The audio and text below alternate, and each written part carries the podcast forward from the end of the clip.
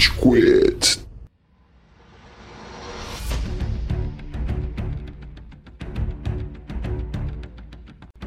Fala galerinha do mal! Tá começando mais um episódio do Rage Quit, podcast mais passivo-agressivo da podosfera brasileira. O meu nome é Estevam e hoje a gente tem aqui o Góis. E aí, eu fiquei pensando no que falar, mas eu não achei.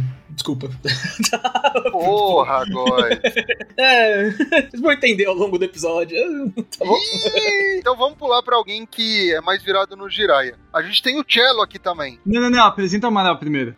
Ele tem alguma piada tonta. O paradoxo de não me apresenta muito, embora você tenha me apresentado.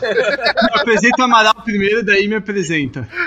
A gente tem o Amaral, então. Senhoras e senhores de Júri Saravá, E a gente tem o Cello. Meninas e meninas da creche, Sarah Wagner!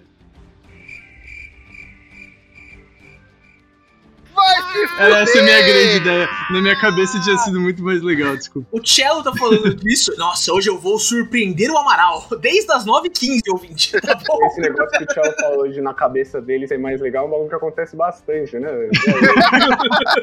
Na dele, né? Exato. Pô, minha cabeça é um lugar muito legal. Eu queria muito que vocês entrassem nela, velho. Nossa, dá licença, tio. O que passa na cabeça dele? e o macaquinho.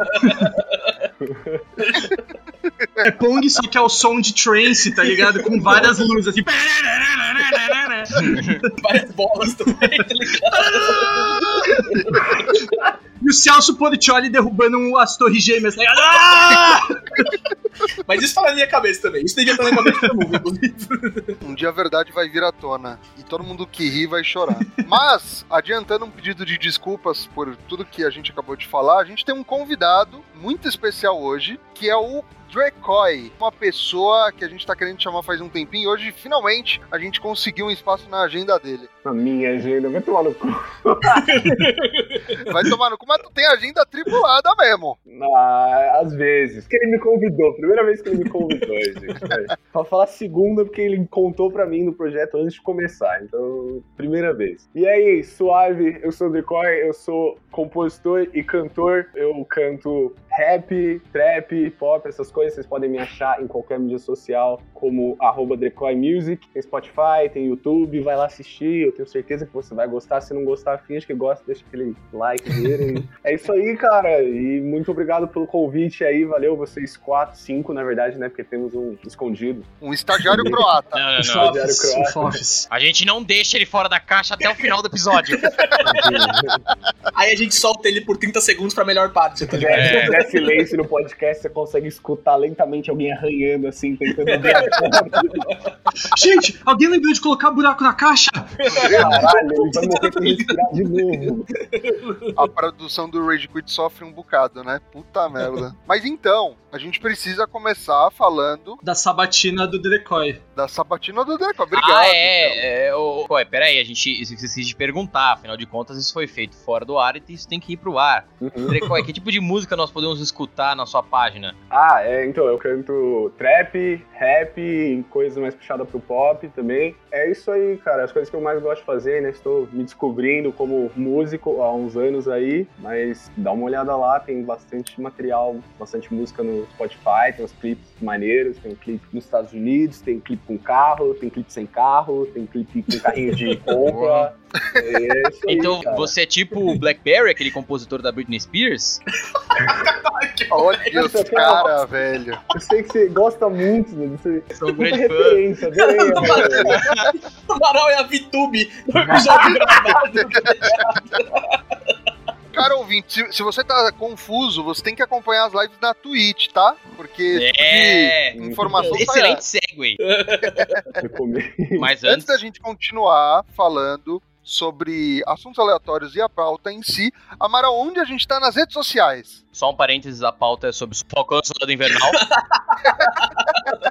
Agora, Estevam, tô muito contente, você me perguntou, te considero pacas, mora no meu coração. O que falaram desse Estevam que mal conheço e já considero pacas, né? Já considero pacas. Porra, cara, ouvinte, você escuta o Rage Quit nas principais plataformas de áudio, você vai lá no Spotify, no iTunes Podcast, no SoundCloud, coloca na sua barra de pesquisa Rage Quit, vai ver lá todos os episódios pipocando em algum momento oportuno da sua semana. Não deixe também de nos seguir nas plataformas de redes sociais, no Instagram, no Facebook, no Twitter. Se você tem uma sugestão de pauta, se você gostou de um episódio, se de um episódio você quer nos xingar, eu recomendo vivamente que nos xingue. Entre lá no direct do Instagram, mande a sua mensagem, afaga o seu carinho, qualquer coisa. Nós somos extremamente carentes. Então vá lá, mande sua mensagem, porque afinal de contas, ouvinte, quem faz esse podcast é você. Eu gosto que o Estevam tenta dublar o Amaral, mas a internet de São Caetano deixa ele três palavras É. atrás, tá ligado? É difícil, é difícil. Eu sempre tento, mas eu percebo que eu tô muito pra trás. Eu tento prever o ritmo, tá ligado? Deu Aí, spoiler da apresentação, mano. Você é louco. É, mano, é internet ruim, mas é o maior PIB do mundo, né, São Caetano? é o maior PIB da galáxia, Cello. Respeito São Caetano. Mas peraí, peraí, que Amaral, faltou duas redes sociais aí que a gente precisa ressaltar. Não, é porque elas não são da minha competência. né? Elas são da competência de outra pessoa. A então gente você- tá também no YouTube e a gente tá também. Qual era a outra? Não, fala direito. Fala- fala-. Fala direito, porra. Vende o produto, caralho. Como vocês podem ver aqui, isso é um celular. Isso. e Não é isso que eu estou vendendo, mas neste celular. Pera aí, eu não vou mostrar minha senha pra vocês. Você tem dois aplicativos deste celular. Opa, abriu meu Tinder, não queria que vocês vissem o meu Tinder. Esse aplicativo aqui, gente, olha só, é o YouTube. A gente tá no YouTube também. Só que eu não lembro como é que a gente tá no YouTube. E aí. é, eu acho que é Range Quit alguma coisa, mais ou menos nessa linha aí. É só Rage Quit, Rage Espaço Quit. É, Storage Quit. E ó, tá vendo esse outro aplicativo aqui embaixo que tem a carinha? Esse é o Discord. A gente também tá no Discord e o link tá na nossa descrição do LinkedIn pra você entrar e bater o papinho com a gente, escutar, escutar Charlie Brown Jr. Link... Calma, você falou LinkedIn. É Linktree. É, A é Linktree. Você sabe, né, uh, Drecoy? O Cello tem um vocabulário limitado de palavras, então ele aprende só algumas. As outras que ele não consegue, ele pega por associação, né? Então LinkedIn parece com Linktree, né? Então, Entra no LinkedIn do Rage Vocês Quit. podem ver o nosso servidor do Discord no LinkedIn. pra todo mundo que não sabe como acessar aí as nossas novas redes, LinkedIn, LinkedIn. Qual que você Foi erro. Chupa! A gente tem que criar um LinkedIn do Rage Quit agora. Tem, tem mesmo. Fazer posts emocionados. Como você live. está na quarentena hoje?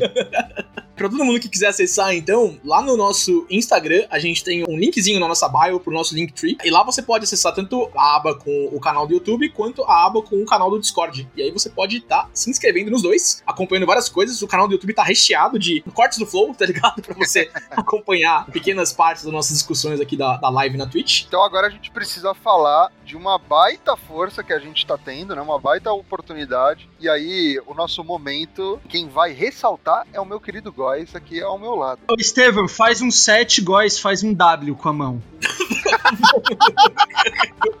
faz, faz, faz. É isso aí, ouvinte! Você tá vendo a gente aqui? Porque a W7M deu essa puta moral pra gente. A gente tá gravando aqui ao vivo no canal da Twitch da W7M, twitch.tv barra W7M Game. A gente grava aqui todas as quintas-feiras. A gente tá ao vivo agora, são 10h50 da noite de uma quinta-feira. Nesse momento, ouvinte, 1.500 pessoas acompanhando a gente aqui no chat da Twitch, É, tá acompanhando a boi. gente aqui assistindo. Você não tá aqui ainda, por quê, ouvinte? Você tá perdendo, tá perdendo toda a emoção de poder ler comentários, poder ter seus comentários lidos. O JP, por exemplo, só tá ao vivo pra vocês poderem conhecer o estagiário croata. Essa preferência pelo estagiário croata, ela já começa a me incomodar. Anteriormente, alguém aqui também disse que o estagiário croata é a melhor coisa desse podcast. Eu já Eu não também estou acho. confortável Eu com acho, isso. eu concordo com isso. Ô, sabe o que a gente podia fazer? Episódio 100, participação especial do estagiário croata. Olha só, aí temos uma ótima ideia. Mano, alguém me explica por que estagiário croata? Ah, cara. É porque ele não tem vínculo de trabalho com o podcast e é porque ele vem da terra da Croácia. É, é basicamente. Ah, ele é Essa- realmente um estagiário croata. Sim, sim. a, a menos a nível abstrato. Porque legalmente na Croácia as pessoas não podem contratar estagiário. Ah, Mas se os é ouvintes continuarem gostando dele, quem sabe a gente não arruma um estagiário da Cracóvia ou de qualquer outro lugar aqui. Bratislava. Bratislava é legal, boatos que é barato. De acordo com Exatamente. o Felipe. Conforme as pessoas vão sendo curtidas aqui nesse podcast, a gente vai escanteando elas, né? Porque vocês têm que gostar da gente, tá bom? É, por isso que ninguém fica nesse cast, mano. Então, além de acompanhar nossos episódios editados aí nas redes de streaming, você também pode ver a gente ao vivo, pode ver a gente agora em corte no YouTube também. Então, acompanhe todas as nossas redes lá, tudo no link da bio do Instagram tem pra vocês. Por aqui, só pra garantir pra vocês, a gente continua postando episódios editados normalmente, tá? No dia que sair, porque a gente não tem dia fixo, geralmente é sexta-feira, como vocês sabem. Mas é isso, acompanhe a gente aqui ao vivo também na Twitch, quando vocês quiserem, toda quinta-feira, 10 e meia da noite. Então, beleza, vamos pra pauta agora.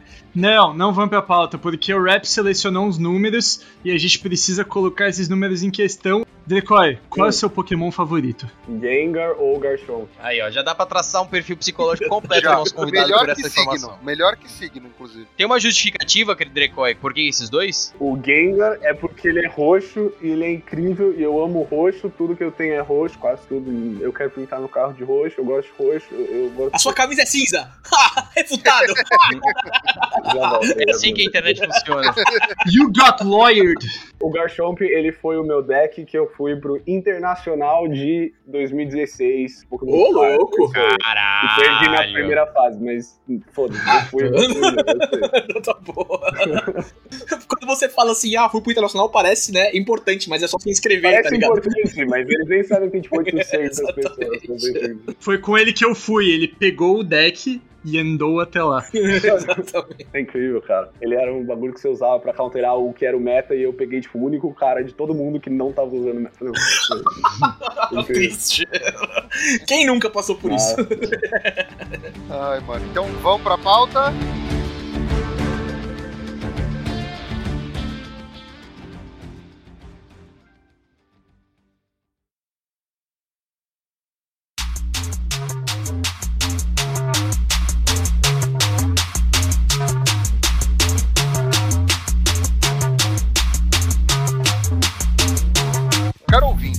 Vai falar de Falcão e o Soldado Invernal. Depois de WandaVision, que foi um baita sucesso no Disney Plus, a gente tava ávido por conteúdo do MCU há muito tempo. A gente viu que WandaVision foi um sucesso estrondoso. Foi a série mais assistida em todos os streamings no mês de janeiro desse ano. E Falcão e o Soldado Invernal tinha uma missão, né? De tentar criar o mesmo buzz, conseguir atrair a mesma audiência pra série. E, cara, a gente já viu que no episódio de estreia já se firmou como a série que teve a melhor estreia dentro do Disney Plus. Tudo bem que a plataforma é recente, mas mesmo assim, ela conseguiu já bater WandaVision. E quando a gente analisa algumas notas que a gente vê em grandes sites, né? E antes de eu continuar falando sobre números e trazer algumas informações sérias, Chug, quer passar a sinopse pra nós? Chug vai passar, só que Chug só tem um disclaimer que ele viajou, né, e esqueceu o boné e o óculos em casa, então ele vai dar uma improvisada no figurino hoje. que que é isso? Meu Deus do céu. Esse Chug, nossa. Aí, rapaziada, o rolê é o seguinte aí, morou? Porra, Falcão e Soldado Invernal é uma série muito da hora, muito bacana, que é depois que o gigante Gnomo Roxo lá fudeu todo mundo com as seis pedras de crack lá do sete dedos que ele tinha no pé, ele estralou tudo, cagou todo o bagulho, daí tá aquele homem rico lá que era cheio de lata no corpo lá, fudeu com ele, cagou tudo também com a joia cheia do pé, e daí depois desses dois malucos aí, ele chega e começa a dar porrada em todo mundo, daí começa a aparecer umas minazinhas ruivas, cheias de coisa na cara pra bater em todo mundo, que daí também tem o Japa que bate todo mundo, tem essa outra mulher que bate todo mundo, todo mundo bate todo mundo, daí esse cara que pega uma asa, um escudo gigante, sai, bate todo mundo de asa escudo gigante, e é sobre isso que essa série é. Como sempre, não tá errado. Tem 91 versões, contando com hoje, tem 91 versões dele fazendo isso. Tem. Cadê o Tem. compilado, mano? Preciso de um compilado, Mais né? ou menos, mais ou menos. Eu quero assistir uma hora de Chug, mano. No final, seu cérebro vira uma geleia. Tá em produção, hein? Tá em produção. Três pessoas já tentaram reunir essa compilação, mas elas morreram antes de concluir o processo. Elas tiveram um aneurisma. o estagiário croata antes, ele era da Eslovênia, tá ligado? Cara, muito bom. Mas, velho, quando a gente foi ver Falcão e Soldado Invernal, qual a expectativa que vocês tinham? Porque a gente já tinha visto WandaVision, né? A gente já, inclusive, fez um episódio no podcast sobre WandaVision. E, cara, a gente já não tava tão ávido por conteúdo da Marvel. Mas o que, que vocês estavam esperando ver na série? Tem uma consideração, Tevão, porque a gente já começou logo de primeira já estabelecendo uma comparação entre as duas séries, porque é uma naturalidade. As duas séries estão na mesma plataforma, são do mesmo universo. Mas isso tem que ficar claro que, pelo menos o que me parece, é que elas têm propostas diferentes. Tem perguntas diferentes, tem desenvolvimentos diferentes. E talvez essa diferença justamente é o que me gerou uma quebra de expectativa no primeiro episódio. Não que eu tenha achado ruim, tá? Mas Eu achei, tá? Só pra... pega no primeiro episódio de WandaVision, você não entende bosta nenhuma, né? Aquela putaria doente mental, que é legal, tudo. E nessa segunda série eu já fui com esse mindset, assim, vai vir uma coisa nada a ver. E não, é a história linear de Marvel que a gente espera. Não tô dizendo que é ruim, inclusive, eh, diferentemente do Góis, eu gostei. mas esse comparativo é não colocar uma em detrimento da outra, tá? Não é, ah, essa não é tão boa quanto a outra, não é nada disso. Me parecem propostas diferentes. Sim. E você, Derkoy, o que, que você achou? Mano, eu não vi WandaVision. Inclusive, eu comprei o Disney Plus ontem pra assistir WandaVision. Patrocina nós. Ele chegou e falou, bora. Eu olhei assim, não sei o que, caralho, eu tenho coisa pra fazer essa semana, né? Mas, não, faltando. Viu como sua agenda é difícil? Eu falei. É, enfim, o que que eu achei, velho? Eu tenho uma memória vívida de quando eu tava assistindo, acho que era Guerra Civil, que eles estão lutando contra o Homem-Aranha, e eu tenho uma memória, mano, vívida, que na hora que eles estão caídos no chão, mano, por que, que você não fez isso antes? Alguém falou isso no meu negócio. Mano, esses caras podiam estar numa série juntos, né? Tipo, eu quero sempre ver química entre alguém, alguém fala isso. E, tipo, eu tenho 99% de certeza que essa série do Falcão e do negócio surgiu de alguém no brainstorming deles vendo essa série e falando: caralho, esses caras podiam ter uma série juntos, né? Tem eles no Fusca lá também, né, Drecoy? Você pode colocar o banco pra frente? Não. Ah, é por isso que eu reconheci essa série. É, ela inverte, né, no Falcão É, que você não vai colocar. Eu falei, mano, onde que eu já vi isso? Mano, é é mais ou menos o processo desse podcast, né? Tipo, velho, a galera ali falou, porra, vocês conversam mó legal, né? Imagina se vocês fazendo podcast, a diferença é que Falcão e Soldado Invernal deu certo.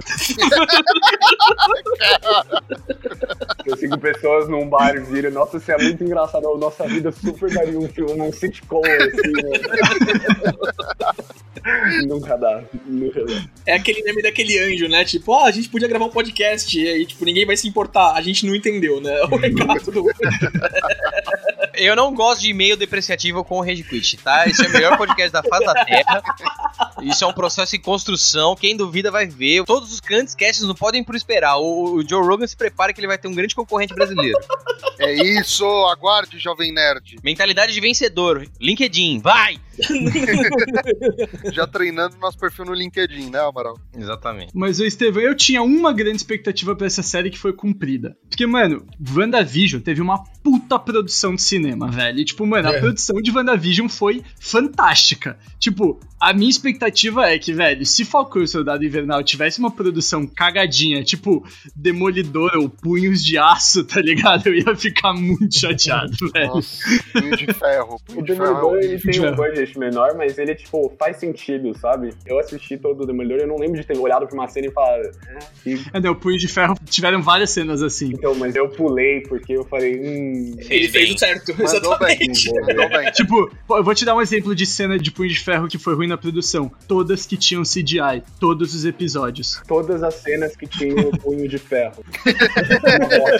Enfim, É.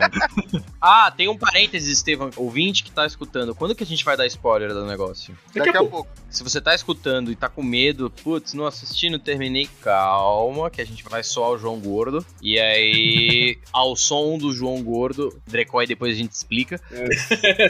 Você pula o podcast. Porra, já é melhor só essa porra agora, porque eu vou esquecer então. Deixa o Estevam desenvolver. calma. Inclusive, eu não sabia que não podia dar spoiler. Eu já tava, tipo, engatilhado aqui. Mano, no final. Mas não, mandou bem, mandou bem, ó. Tem uma pergunta só que eu quero fazer depois a gente fala de spoiler, que é, quando saiu a série, né, o que, que vocês queriam ver que vocês não abriam mão? Vocês falaram, porra, eu tô vendo Falcão e Soldado Invernal, eu quero ver isso. Que, que tinha que vocês queriam muito assistir? Caralho, cara, isso é tipo, quando você se vê daqui a cinco anos, tá ligado? Olha, Estevam, eu não sei. A gente tinha vetado essa imitação de Marília Gabriela antes do episódio. Você não seguiu esse veto, tá? A gente vai ter uma reunião sobre isso daqui a pouco. Me obriga. Ó, se vocês não vão falar, eu vou falar. Eu queria muito ver o novo uniforme do Capitão América, do Sam Wilson, baseado nos quadrinhos. Eu queria muito ver essa porra, tá ligado? E a gente vai falar mais pra frente sobre isso, mas era uma parada que eu não abri a mão. Eu não queria um cos pobre, eu queria ver a roupa do Sam Wilson de Capitão América. Cara, se tem uma coisa que eu posso dizer que eu queria ver também, a gente vai conversar mais sobre isso, qual que é a dificuldade do cara receber o escudo? Eu sabia que o final de Ultimato, o Capitão América dá pra ele o escudo. Falei, ah, tá bom, então, eu vou começar essa série, eu quero ver o que acontece, e até porque o próximo filme, seja lá o que aconteceu, se ele tiver com o escudo ou não tiver com o escudo, eu quero entender o que aconteceu. Essa era a minha mentalidade. E o moço do braço de ferro, é... o tio do braço de ferro. O soldado invernal? Soldado Invernal, eu queria saber mais dele, porque, sinceramente, ele teve um desenvolvimento de personagem quase que negativo no universo Marvel inteiro, assim. Ele era, ah, é um amiguinho dele, controle da mente, continua sendo parça dele. Então, ah, ele vai pra Wakanda porque ele tá traumatizado. Tipo, quem é esse cara? Quais são as motivações dele? Passou pelo mesmo processo retardado do Capitão América. Então, eram essas duas coisas que eu esperava. Beleza? Cara, eu acho que a coisa que eu mais tava esperando, ou seja, acho que não tava esperando, a gente veio de 10 anos de cinema onde esses super-heróis que a gente tinha eram muito super, tá ligado? E eu acho que agora a gente tá tendo essa nova geração de gente que tá vindo, eles não são tão super. Então a gente não tem, tipo, o Hulk, o fodendo Hulk que vai pular no bagulho e arrebentar todo mundo, e a gente sabe que esse mano vai levantar uma placa tectônica nas costas, tá ligado? A gente não tem mais o símbolo da liberdade, porque o Steve Rogers tá morto barra aposentado. A gente não tem mais o Doctor Strange nessa questão, o Tony Stark. Então a gente tá vendo agora uma galera que é mais, abre aspas, normal. Eles não têm tantos superpoderes. O Soldado Invernal, numa perspectiva lógica, assim, ele é mais forte do que o Capitão América, porque eles são iguais e ele tem um braço de ferro. Mas o, o Falcão, ele é um militar zica, que por acaso tem uma asa que o Tony Stark deu de presente, assim, sabe? Eu sei que tem muito mais que isso, mas resumidamente é meio que isso. E eu queria ver como é que eles vão fazer isso, porque como é que eles vão de. Como é, como é, como é? Pra. Ah, que droga, tem um terrorista roubando um banco, tá ligado? Concordo contigo e você tá certo, Drake White. Só pra te complementar que tem alguns heróis que a gente tá vendo em ascensão que não tem superpoderes. O próximo filme é da Viúva Negra não à toa, né? Uhum. Então, você tá certíssimo. Tem um perfil de heróis que tá aparentemente em ascensão na Marvel, que é aquele sem os poderes retardados que a gente viu em Ultimato. Isso é bom. A verdade Não, é eu essa. acho isso incrível. Porque de onde você vai na escalada de poder, de onde você vai de ultimato, não dá. E não é só uma escalada de poder, mas é uma escalada de narrativa, sabe? Você não tem como aglomerar mais personagens, mais relevância, mais perigo. Não é que a Terra estava em perigo, nem a Via Láctea, tipo, é. Todo o universo estava em perigo. Então não tem como eu aumentar a dramaticidade dessa situação. Qual é a melhor solução? Admitir isso e falar, "Ah, vou contar uma história fechada, Exato. pequena, um problema que aconteceu. Como o WandaVision fez, que também foi uma escolha muito feliz. Mais ou menos, né? Porque a Feiticeira Escarlate agora é o ser mais poderoso do universo Marvel, né? Eles Não, tomaram essa decisão no Falcão Soldado Invernal, concordo. Porque Falcão Soldado Invernal tem um gap de seis meses aí, né? Entre Ultimato e o começo da história. A WandaVision foi no segundo seguinte, né? Tipo, acho que passa uma ou duas semanas entre o estalo, o segundo estalo, o Ultimato, e a continuação da série. Então, eu concordo que é uma ideia. Eu não gosto do que eles fazem com Viúva Negra, pra ser sincero. Eu acho que é um problema que, inclusive, se repete em Falcão Soldado Invernal com a Sharon Carter. A gente fala um pouquinho mais pra frente, que eles não sabem o que fazer com personagens femininas. Enfim, eu- o que eu queria ver e o que eu vi até certo ponto, que é o meu principal problema com a série, era saber como é que o Sam Wilson, personagem negro da Marvel, ia lidar com a pressão do seu Capitão América. Um título que carrega todo um estigma, todo um negócio que é bem tratado na série. As consequências não me agradaram tanto, mas pra isso a gente precisa do aviso de spoilers, certo? Certo. Vamos. Aviso de spoilers. Atenção para o alerta de spoilers! Atenção para o alerta de spoilers! Fala, vai se fuder! Sabe daqui, meu! Sa- Sabe daqui, mano! Sabe daqui! Sabe daqui! Sabe daqui! O Bruce Willis estava morto. Não, não. Quer dizer, sim, mas. Vamos falar da passagem do manto do Capitão América, né? Porque a série ela funciona pro fã mais assíduo da Marvel. A minha tia Regina, que viu o Ultimato e provavelmente vai ver, vai levar os filhos pra ver Capitão América 4, é, ela não vai ver a série. Aquele mas. Não era esse o nome dela, né? No outro episódio Não. era? É, não, não. É outra tia, outra tia. É entendi. outra tia. Porque assim, a tia Regina, ela não vai ver a série, mas ela viu no final de Ultimato Steve Rogers entregando o escudo pro Sam Wilson. Então ela vai ver o Capitão América 4 e ela não vai precisar ter assistido a série, ela vai entender que ele assumiu o manto. E esse é um ponto muito importante, porque a série ela se aprofunda em muita coisa. Ela se aprofunda em relação à passagem de manto e, como o Amaral já citou também, ela se aprofunda em alguns personagens como o próprio Buck. O que, que vocês acharam desse aprofundamento? Mano, eu já gostava muito do Soldado Invernal antes da série, tá ligado? Sempre achei que ele era um puta personagem com puta potencial do caralho. Eu achava um porre que ele ficava sempre na sombra do Capitão América. Pra mim, ele era um Capitão América 2.0. E nos quadrinhos, se eu não me engano, tem uma vertente dos quadrinhos que depois quem, quem assume o escudo é ele, e depois dele passa pro Gavião Arqueiro, né? Se eu não me engano. Gavião Arqueiro não, Falcão. Não, não, tem linha que o Gavião Arqueiro não, não, assume é o. Falcão. Eles deram o escudo pro Gavião Arqueiro. Quadrinhos são uma merda. É, é isso que eles fizeram. Ah, mano, ele consegue acertar as coisas, velho. Ele tem uma mira boa. Se você pegar um dado, escrever uma coisa aleatória que acontece no universo da Marvel e jogar assim, e fazer, tipo, tá ligado? Uma combinação, tipo, dominó, assim. Eu juro, eu juro por tudo que você acha. Você acha? É, O não. Super-Homem abre uma padaria e ele tá competindo contra. Não, Super-Homem não, foi mal, caralho. O. o... É que pra descer tem a mesma vibe possível. também. O. Mano, o Gavião Arqueiro abre uma padaria e ele tá competindo contra o Zemo. Que na real ele recebe ingredientes especiais do Hulk, que era um padeiro muito antes, enquanto eles lutam contra o crime. Mano, tem. É verdade. Eu veria essa série É. fácil, fácil. Edição, na verdade, 47, tá? Do arco Patisserie da Marvel. Ele não era padeiro, ele fazia pizza. Esse, esse já é The Italian Avengers, Boa. esse aí. Ah, é, é verdade. E metade do mundo era zumbi no meio dessa história. Avengers Assemble! Italian Avengers. Como é que é os Vingadores em italiano? Deixa eu achar isso. Avengers! É assim, os Vingadores É assim, italianos. tá ligado? Vingadere, il il Vingadere. You're not gonna move your seat up, are you?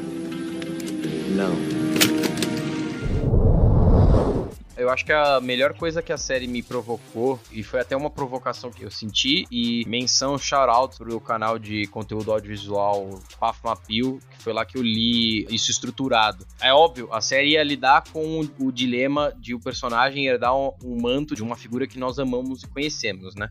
E normalmente, como essa história se desenrolaria? Nós temos que acreditar que ele vai ser o sucessor, que ele vai ser tão legal quanto aquele que a gente gostava. E toda a série, assim, toda a série linear. Mas a série teve a brilhante ideia de inverter a pergunta. Não é o Sam Wilson que tem que fazer jus ao título de Capitão América. É, será que o título de Capitão América faz jus ao Sam Wilson? E eu achei essa inversão de paradigma assim, sensacional. É, a gente pode questionar a execução disso, a gente pode questionar se é, isso é delineado das formas, mas a ideia, o conceito da série nesse ponto eu achei fantástico. Porque não é um lugar comum que eu não imaginei que a série é, ia inverter isso de forma tão evidente. Assim. Concordo totalmente com você. E uma coisa que ajudou muito, até complementando, eu acho que faz um pouco dos dois, porque a gente tem que enxergar ele como o Capitão América e ele tem que se enxergar como tem que ter toda essa aceitação. Por isso que eles colocaram o US Agent, eu perdi o nome dele na minha cabeça, John Walker. o John Walker. Por isso que eles colocam o John Walker, porque na hora que eles colocam o John Walker, o Falcão, ele tem a mesma reação que a gente. Esse cara não é o Capitão América, tá ligado? E o Buck fala a mesma coisa. Ele fala, mano, esse cara não é o Capitão América. Eu senti que eles colocaram a gente na mesma posição que os personagens principais, porque, tipo, eram só eles que estavam questionando isso. Ninguém mais estava questionando isso na série inteira. Mas a gente tava na mesma posição, sabe? O nosso herói, o nosso amigo de 10 anos, o cara que significou tudo isso pra isso foi embora. Quem foi colocar esse impostor aí no lugar? Então a gente acaba estando realmente com eles, pelo menos nesse processo da série. Eu achei isso, mano, muito foda. E ainda num contexto de, tipo, tudo que o Steve Rogers odiava, né? Tipo, que no começo lá, né? Antes dele ser congelado, tinha todo aquele esquema de, pô, o cara tava em paradas, em propagandas e fazendo propaganda pro exército, aulinha pro exército e tinha todo aquele showbiz do caralho em volta deles. E, mano, os caras apresentam o novo Capitão América num estádio de futebol com cheerleaders e, mano, a escola dele, uma puta de festa, futebol da velho. escola dele, sabe? Foi É. a devolução do Capitão América. Exato, os caras, Uhum. tipo, mano, não tinha como ser mais patriótico e norte-americano do que isso, tá ligado? É, não, mas veja, tem que separar aí duas coisas que eu acho que são relevantes. Que é, primeiro, a visão de América do governo e a visão de América, Estado- e é, quando eu digo América, eu digo metonímia para Estados Unidos da América, porque eu não vou ficar repetindo isso mil vezes. A visão de América do governo e a visão de América que a sociedade impõe, que a realidade impõe. E o John Walker era, era assim, a, ó, a visão idiota, retardada, tudo isso que vocês falaram. Mas me parece que dialoga muito mais com um sujeito que efetivamente representa a América, o Sam Wilson, com certeza. Eu não vejo essa falsidade patriótica que vocês estão apontando tanto no John Walker. Eu esperava, na verdade, um pouco mais dela, que ele tivesse mais curtindo esse rolê de ser apresentado, esse rolê de ser midiático, etc. Mas ele não tá confortável ali. Ele tá nervoso no vestiário, ele tá bravo, né? Quando ele tem que fazer esse monte de coisas. Quando a gente vê ele na personalidade dele mesmo, é quando ele tá fazendo as missões de Black Ops dele junto com o. É Estrela Negra, né? O nome do. Battlestar. Battlestar. Acho que em, em- em português traduzindo pra Estrela Negra. O que é uma tradução que. Nada a ver, Não. né? É. Nada a ver. Nada a ver. Enfim. O Battlestar lá junto com ele, é Lemar, né? O nome do, do amigo Lamar, dele, né? Lamar. Lamar, Lamar. Ali ele tá confortável, ali ele tá, né? Tipo, ah, sou Capitão América, você tem que me respeitar, não sei o quê. Mas antes eu não via esse conforto dele, não via essa vontade dele de ser o Capitão América. É, nossa, eu estou aqui para fazer programas Daily Show mesmo, conversar com a Ana Maria Braga estadunidense aqui, tá ligado? Cara, eu não sei se eu falei isso direito. É, tipo, eu realmente não acho que ele tava como um personagem normal, como ele tava, tipo, ele não tava aproveitando, tipo, usufruindo da fama disso. Ele realmente queria ser o Capitão América. É. Esse cara, esse ele é um militar, ele representa um militar, veterano de batalha, fez coisas que não concordam, que ficam na cabeça dele, mano, muito bem. Eu acho que esse cara, ele é foda, ele é um herói, sabe? Mas ele não é o Capitão América. O Capitão América é outra coisa e quando ele entra, ele representa grande parte dos valores do Capitão América, ele representa grande parte do- dos valores dos heróis da série, só que ele não é a mesma coisa. É que nem, por exemplo, Não, o Tony não. Stark o, pegasse o escudo. Tipo, não é a mesma coisa, porque o, o Steve, ele é um cara que ele representa, tipo, pureza. Sei lá, ele levanta o martelo do Thor, tá ligado? Tipo, vocês entendem? Esse ele é um cara que não vai ter outro. Não vai ter outro que nem ele. E, sei lá, eu gostei muito disso deles. Tipo, como que a gente substitui o Steve Rogers? Sabe? Como que a gente faz o Sam entrar? Porque a gente já sabia que ele ia ser. Todo mundo já sabia que ele ia ser o Capitão América. Talvez quem não conhecesse o universo achava que talvez podia ser o Bucky. Eu tinha uma Porque- esperança contrária. Eu tinha a esperança de que não ia ser o Sam, cara. Eu achava que ia chegar no final da série e que ia ser o Bucky, Mas eles velho. anunciaram já que ia ser o Sam. Então, mas eu, eu tinha uma esperança que em parte da, da série poderia rolar um twist e o Bucky poderia talvez, tipo, assumir pro Sam vir depois e pegar, tá ligado? Eu, Isso não tem nada a ver com a progressão do universo Marvel, é só a preferência do Cello mas- porque ele gosta do personagem que é o anti-herói, né? Que é, É. o cara das sombras, assim. Que é o Não, é US Agent. Que é, É o Sasuke da mano Marvel. Que era o Capitão América, No- que agora é o. US Agent da SHIELD. Inclusive, isso vai ser série, vocês sabem? nem ideia. Não sabemos. sabe se vai sair série, coisa do gênero, mas é especulado que ele vai ter uma participação no arco das Guerras Secretas, porque aquele Uhum. personagem que ele encontra, que é a Lady da a Condessa da puta que pariu lá, Ela não é SHIELD? ela é a Condessa da Hydra, ela é tipo a, a chefona da Sub-Hydra e é ela que comanda um, uma das partes da Guerra Secreta nos quadrinhos. Cara, eu, é muito nome pra decorar, mas assim, basicamente é, ele vai ter um envolvimento no arco da Guerra Secreta. Uhum. É especulação, pelo menos.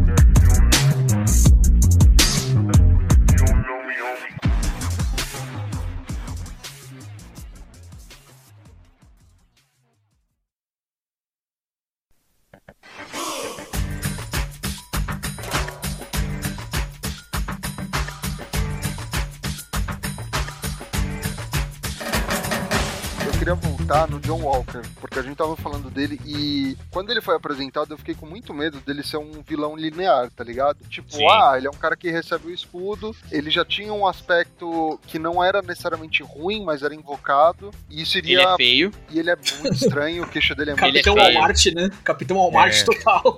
Ele, bota- ele coloca o bagulho aqui, empurra muito a orelha dele pra frente, ele fica, eu juro, ele fica assim, mano. Eu olhei, eu falei, mano, certeza que ninguém na produção viu isso. Sei lá, abre um pouquinho o capacete, alguma coisa assim, não sei. Mas isso é proposital. Mas às vezes é proposital, cara, Não, pra eu- mostrar eu, que eu pensei nisso o. depois, mas é que tipo. Eu tenho minhas ressalvas com esse negócio do. Ah, isso é pro- ficou ruim porque é proposital, hein? É porque ele não é o Capitão América. Eu tenho certeza, não. Mas, por exemplo, eu fiquei com medo do John Walker ser um vilão, entre aspas, aí, linear. A gente não vai ter nada de novo. E eu não podia estar mais errado, tá ligado? Tipo, acaba a série e ele vira o agente americano, né? US Agent, e ele não é necessariamente um vilão. Ele tá muito mais pra um anti-herói do que um vilão propriamente dito. Porque, por exemplo, pra mim, um- o melhor episódio da série, ou, ou um dos dois melhores episódios da série, é quando ele mata um dos caras que faz parte dos apátridas, né? Dos Flag Smashers, porque o amigo dele, o Battlestar, acabou de morrer, o Lamar acabou de morrer. E, tipo, a partir daí, a gente espera uma derrocada brusca dele. E, em partes, é o que acontece. Até o embate final em Nova York, quando ele tem a chance de se vingar pela mo- morte do Lamar, né? E Ele, ele vai atrás o da carro. chefe. E ele puxa o, o carro com os reféns, tá ligado? Então, isso eu já adorei, porque, cara, não foi pro lugar comum, sabe? Tipo, ah, vou lá e, e, ah, ele vai virar um vilãozinho e no final o Sam vai ter que ir contra ele. Não, já mudou um pouco esse estigma, tá ligado? O Góis já tá olhando com uma cara de que não gostou. Não, a, a, sé- o- a live inteira, a gente começou, é, vamos falar. O fez assim. Nossa. Vamos falar sobre essa série, não, uma bosta. Que eu queria só falar que, mano, as habilidades de ferreira do John Walker são muito boas, mano. O cara fez escudo redondinho, mano. Não ele. tem um Não foi amassado ele. de martelo padaria. naquela porra. Liso. com o Gabriel Arqueiro. É. Você vai na loja de fantasia, tem escudo redondo. Na padaria do também. Gavião Arqueiro, que ele tava contra o Hulk. Essa parada, essa padaria. Viu aquele, é, aquele Weapons Forge, Fire Forge, sei lá, o cara faz, mano. O escudo do Capitão América, Vibranium, mano. Os caras vão lá na casinha deles ali, ó. Peguei esse Vibranium aqui, vou fazer na forma de O cara Damasco. fala, poxa, o vibrando não tem, mas tem latão, pode ser? Tá, não, tá, vai Eu latão. sem opções, mas eu tenho prazo para entregar. Muito bom. Muito bom. Dublagem de série americana, né? Maravilhoso, adorei. You're not gonna move your seat up, are you? Tem um conceito chato em cinema, em histórias, contando histórias, chamado Chekhov's Gun. Quando você mostra a derrocada de um personagem, todo um negócio, toda questão de história, quando você mostra ele construindo o escudo, quando você mostra ele puto com o sistema, ele bravo com as coisas, você tem que dar um payoff isso, você tem que dar uma consequência pra essa ação. Todo o arco pelo qual o John Walker passa não serve pra outra coisa a não ser levar o Sam Wilson pra pegar o escudo de volta. O personagem do John Walker é jogado fora, né? Ele pode ser reaproveitado em outras coisas, ele vai ser o agente americano em outras coisas, beleza. O John Walker, ele tem toda uma questão de, tipo, ó, o personagem dele tá sendo construído aqui, aqui, aqui. Se você desse algum indício que ele é um cara honroso, ele é um cara que não vai seguir o emocional dele é, de ir contra uma pessoa que matou o melhor amigo. Aliás, a, a Clarice Cal comentou aqui, era um negócio que a gente falava assistindo a série. O Lamar é a única pessoa, qualquer história, de qualquer mídia a morrer, batendo a, a cabeça em algum lugar, o que devia acontecer com todo mundo, pra falar a verdade. É, isso é verdade. Excelente apontamento. No In- Incrível lá, Incredible, tem a cena que ele pega o Batman do Walmart, mano, aquela cena foi, ah, é isso que devia ter acontecido em literalmente 98% da cena, galera. o Hulk vem, o Hulk vem, faz assim um cara, o cara voa meio planeta, e eu falo, ah, mano, aquele cara é meu biscoito, né, que bom que não mostra. É, ele matou alguém, a única diferença é que o escudo foi ensangrentado, porque todo mundo fez isso já, gente. A Viúva Negra tomou porradas que nem o Lamar em todos os filmes da Marvel, todo, todo. Mas ela é personagem principal, ela vai vo- voltar, né? O pós-crédito dele construindo o escudo, o escudo não tem participação nenhuma no último episódio. Todo o negócio dele falando, ah, agora é pessoal, agora eu vou falar com a família do Lamar e agora eu vou bater em todo mundo. Não tem indício nenhum de que ele vai ter aquela reviravolta, que é legal, concordo com o Estevam, é legal ser daquele lugar comum dele só ser um vilão louco, en- enlouquecido pelo soro super soldado. Esse cara não, não tem payoff, não tem consequências as ações do, do John Walker. Em que mundo um cara com soro de super soldado ia ser só liberado pelo Senado? Não, você fez coisas ruins, hein? Mas tudo bem, tá? Você tem três medalhas de honra aí. Eu acho que as pessoas não sabem. Tipo, as únicas pessoas que sabem é quem tava lá. Ah, Tipo, a gente não tem explicitamente o Falcão e o Vivi o Infernal falando que, gente, esse porra tem superpoderes. Mas ninguém vê, tá ligado? O que ele faz com o escudo ali, eu juro pra você, se você ou eu pegasse e fizesse isso com alguma coisa em alguém, a gente tava um resultado igual. Inclusive, eu não sei como ele só não tava sangrando na primeira porrada, porque. Porque, sim, tá ligado? Porque tem que passar na TV. Só pra falar, tipo, ele levanta o carro, ele joga concreto, ele faz outras coisas, tipo, o mundo inteiro tá vendo, tá ligado? Eu, eu concordo que não tem uma explicação formal pro governo ficar assim que esse cara tem poderes. Ah, Não sei. Ah, o Léo Stronda faz esses bagulho e ele não tem história de super soldado. Você que acha. O Léo Stronda tá na rédea curta do governo. Eu discordei de você no começo, porque, tipo, eu realmente eu acho que ele tem alguns indícios de que ele é do bem, assim, sabe? Tipo, quando você vê que ele tá genuinamente nervoso porque ele tem que representar uma coisa, eu acho que liga naquilo que eu falei. Ele é um herói, ele é um soldado e ele tem os erros dele, ele tem os problemas de raiva dele. Tanto que eu quase tenho certeza que ele não ia matar o cara se não tivesse morrido o Lamar ali na frente dele na hora, tá ligado? Eu não acho Também que acho, ia matar. É é que eu acho que isso também é uma falha do Decoy, porque todos os casos de soro do super soldado, fora o Steve Rogers, eles potencializaram características do personagem. Fala O que trazia o John Walker pra trás era o medo, era a insegurança, era a questão de tipo, eu tenho big shoes to fill, eu tenho um lugar alto pra chegar porque eu tenho que substituir o Steve Rogers. O solo do super soldado devia pegar isso e jogar lá pra frente. Isso acontece pra mim até o último minuto do episódio 5. Isso aconteceu com o Bucky, aconteceu com o Caveira Vermelha, aconteceu com aquele super soldado que a gente em Guerra Civil. Então o caso devia ter sido acontecido também. O soro do super soldado não tem uma meia balança assim, sabe? Tipo, ele potencializou o bom coração do Ele potencializa as características negativas das outras pessoas que usam ele também. E pra mim eles quebraram essa regra no final, sabe? Tipo, tudo bem, sobre é diferente. A menina lá que, que, que é a, a menina dos sapatos lá, a ruiva do, do Star Wars também, do, do Han Solo. Ah, É. Ki- Kila, Carla, Carla, Carla, é isso? Carly. Carly. Carly, Carly. Carly. Boa. Ai, Carne. né? Ela quer o, o bagulho, né? Do tipo, ah, eu quero liberar o meu povo e ela chega meio aos extremos pra isso. O John Walker, ele começa a ter esse desenvolvimento, ele começa a ter essa potencialização das características dele e para. E sem motivo. Eu não entendo o motivo dele, porque a morte do melhor amigo, a morte do Lamar, pra mim, isso devia potencializar mais ainda. Como assim ele parou? Ele foi pra lá só pra matar a ruiva e foi uma, um skin É, que mas- tocou nele ali. Mas não tem um motivo, não tem um clique que dá, tá ligado? Não tem uma cena anterior que fala, puta, esse cara ainda tem salvação. Não, pelo contrário, é só decaída até lá. Mas é que eu não vejo isso como um problema, porque, tipo, ele foi lá bater, achou ela, começou a bater, tipo, como você fala, potencializa o cara. Ele é um cara com falhas, muitas falhas, problema de cabeça, mas ele ainda é um cara. E, tipo, ele tá fazendo aquelas coisas. Ele assumiu, ele tomou o bagulho do Super Soldiers. O Lamar virou pra ele e falou: Mano, imagina quantas vezes a gente teria salvado se a gente tivesse tomado isso antes, sabe? Eu vejo onde você tá falando e eu sinto que dava pra eles terem, tipo, aberto mais nisso, mas ao mesmo tempo, como desculpa de roteiro, tá ali, sabe? Tipo, tá ali essas Hum. informações. É, eu, eu concordo. beleza. Eu, eu concordo. E ó, vou só deixar um, um insight aqui pra você, guys. Eu acho que a Marvel já começou a desenvolver uma série ou filme dos Thunderbolts e com certeza o agente americano vai estar nessa equipe de super vilões que o Estado usa, né? Como se fosse o esquadrão suicida deles, né? Eu tenho certeza que o Agent Carter, tanto que aparece aquela menina do Seinfeld, do The New Adventures of Old Christine, esqueci. Aquela, aquela, aquela menina Meu do Deus do céu. Seinfeld. Eu tava esperando essa reação. Quantos M's ela tem? Puta que pariu. Thunderbolts, mas o US Agent vai pros Thunderbolts? Eu achava que era Electra, o Punisher, Red Hulk e o. E o Venom, só que o Venom do, do loirinho lá militar. E o Deadpool. Você tá certo, Tiago. A formação original nos quadrinhos é essa. Só que no, nos filmes, no MCU, eu acho que eles vão adaptar bastante. Eles vão ter uma licença poética em relação a quem vai entrar. Por ele, exemplo, ele fala, a eles, ele Fantasma, fala. do Ah, Homem-Formiga e Vespa, é, o próprio Barão Zimo, enfim, acho que eles vão adaptar os personagens que vão integrar esse grupo. Mas aí a gente já tá falando do, do futuro, né? A gente tem que falar mais da série. Tem muito aspecto que a gente precisa falar da série ainda. Só um pitaco na discussão de vocês, eu acho que os dois pontos podem ser feitos. Ah, talvez o argumento do Góis não seja de ah, não teve nenhuma, mas também não foi tão bem desenvolvida a virada. Cara, eu, pra ser bem sincero, eu fiquei contente que ele não era um panguão, mas sei lá, velho. Ele poderia não ser um panguão, mesmo decidindo ir atrás do cara. Tem justificativa pra ele lá bater no cara, tá ligado? Chega desse maluco que ele é só uma publicidade falsosa de whisky na, na série. Vamos falar. Pô, vamos falar do seu Wilson, caralho. Quem?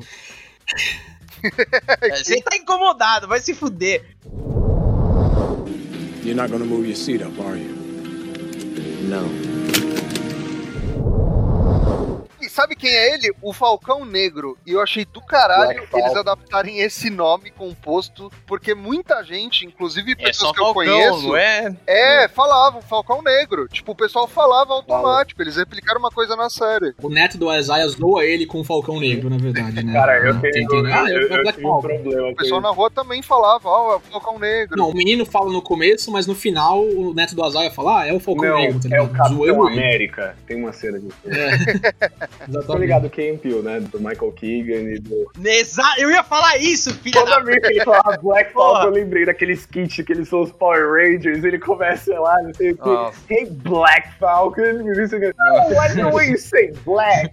Muito É, mano. Não, a gente vai ter que. O perfil do Rage Quit vai postar esse vídeo no, no Instagram, vai o link, sei lá. A gente, tem que, a gente tem que compartilhar porque não é tão conhecido. E exatamente na hora que eu vi, eu falei: caralho. eu, eu acho que eles trabalharam muito bem isso e eu adorei. Eu gosto muito de Peele e eu gostei disso. Qual, você precisa falar mais do Sam Wilson, cara. O que, que você achou do desenvolvimento dele na série? Sam Wilson. Cara, a gente já sabia que ele não ia aceitar o escudo, tipo, de primeira, porque na hora que o Capitão América entrega pra ele, ele fica tipo, mano, mas nada a ver, tá ligado? E os trailers... E não teria série, né? É, não teria ter. Então, ó, ah, suave então. Pam, pam, pam, pam.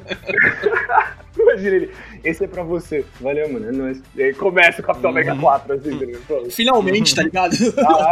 Otário. Não, eu acho que. Eu gosto muito do Sam Wilson. Eu acho que ele é um personagem também que sempre ficou de segundo plano, sabe? Ele era, assim como o Buck, um personagem que, cara, eu olhava pra ele e falava, mano, eu quero saber mais desse cara, eu gosto dele. Porque eu acho que ele é um dos caras mais normais dos principais do universo Marvel. E eu gosto muito disso, porque a Viúva Negra, que ela tá no- nos dos heróis, ela tipo, tá como a mais forte no universo cinemático. O Falcon, ele tava ali também, e ele sempre tinha umas reações, tipo, mano, umas reações que a gente ia ter se a gente tivesse no lugar na hora, sabe? Ele era muito relatable, e eu queria muito ver as coisas dele, e eu gostei, cara. Ele é um, um cara normal que entrou pro exército, e ele tem um desempenho foda, e, cara, ele acabou se envolvendo nessas coisas, sabe? E ele tá meio que ali porque ele, porque ele entrou nisso, mas ele não é um super-herói, e nessa série tem um processo dele virando um super-herói e deixando de ser, tipo, um sidekick, assim. Cara, eu gostei muito, eu achei é, os comentários sociais da hora. O discurso no final foi o único momento que eu fiquei meio, tipo, hum, isso daí foi meio ancorado, tá ligado? Mas de resto, eu gostei. Eu gostei do, eles falando do Isaiah, eu gostei das coisas que eles falam. Normalmente, quando a galera vai fazer um comentário social, que é, eu acho que você mencionou isso, de como é, o pessoal da Marvel não faz é, herói feminina direito, eles tentam fazer um herói masculino com, usando uma roupa que é tipo a Jéssica lá. Mas sei lá, eu gostei, mano. Eu me senti muito confortável. A única vez que eu olhei e falei, mano, tem um pouquinho forçado, foi realmente no final. Mas ao mesmo tempo, tipo, não foi o suficiente pra me incomodar a ponto de falar, ah, vai se fuder, isso daí vai estar acontecendo, tá ligado? Eu achei todos os comentários muito bons e, mano, eu tô do lado da série nisso. E aí, Amaral? Amaral tá louco pra falar alguma coisa aí. Cara, a melhor coisa da série é o Isaiah Bradley, de longe. A melhor coisa da série. Melhor coisa da série. Quando eu vi isso, eu falei, caralho, que animal. E tem uma inspiração nos quadrinhos. E essa inspiração nos quadrinhos conta uma história real, que é um marco ruim na proteção de direitos civis nos Estados Unidos, que foi o experimento de Tuskegee. Basicamente, uma universidade que eu, eu acho que é no Alabama. É uma universidade federal no sul dos Estados Unidos, nos anos 60, promoveu um estudo filha da puta. Eles queriam saber qual era o efeito de sífilis em pessoas. Então eles convocaram 400 homens negros pra receber sífilis sem saber que estavam recebendo sífilis e com a promessa de que eles iam fazer parte do experimento e iam receber tratamento hospitalar de graça. Assim, isso nunca ia ficar sabendo, mas no Watergate isso foi revelado. Foi um vexame internacional, porque como que você é pai da liberdade, defesa dos direitos humanos no mundo, ah, lá, lá, lá, mas você admite que você tá testando sífilis com caralho, cidadãos seus no seu território nacional. É absurdo. E essa história real gerou a história do Isaiah Bradley nos quadrinhos. E no negócio eu achei foda, porque se parece que é, ah, é impossível. É impossível que se tivesse um Capitão América negro não ia ficar sabendo. Mano, não, é, é provável.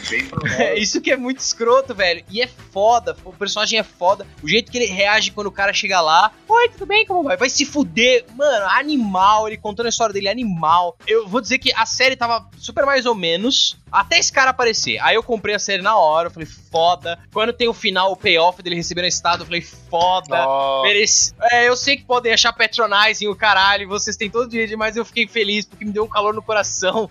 Falei, é. Cara, a atuação dele nessa cena que ele recebe a estátua foi perfeita. Juro, você consegue ver na cara dele aquela cara de bravo. Eu não sei o nome desse ator, mas ele tem o olho meio caído, assim, ele olha assim no fundo da sua alma. A atuação dele, quando ele recebe, ele viu a estátua, foi, mano, incrível. Eu amei.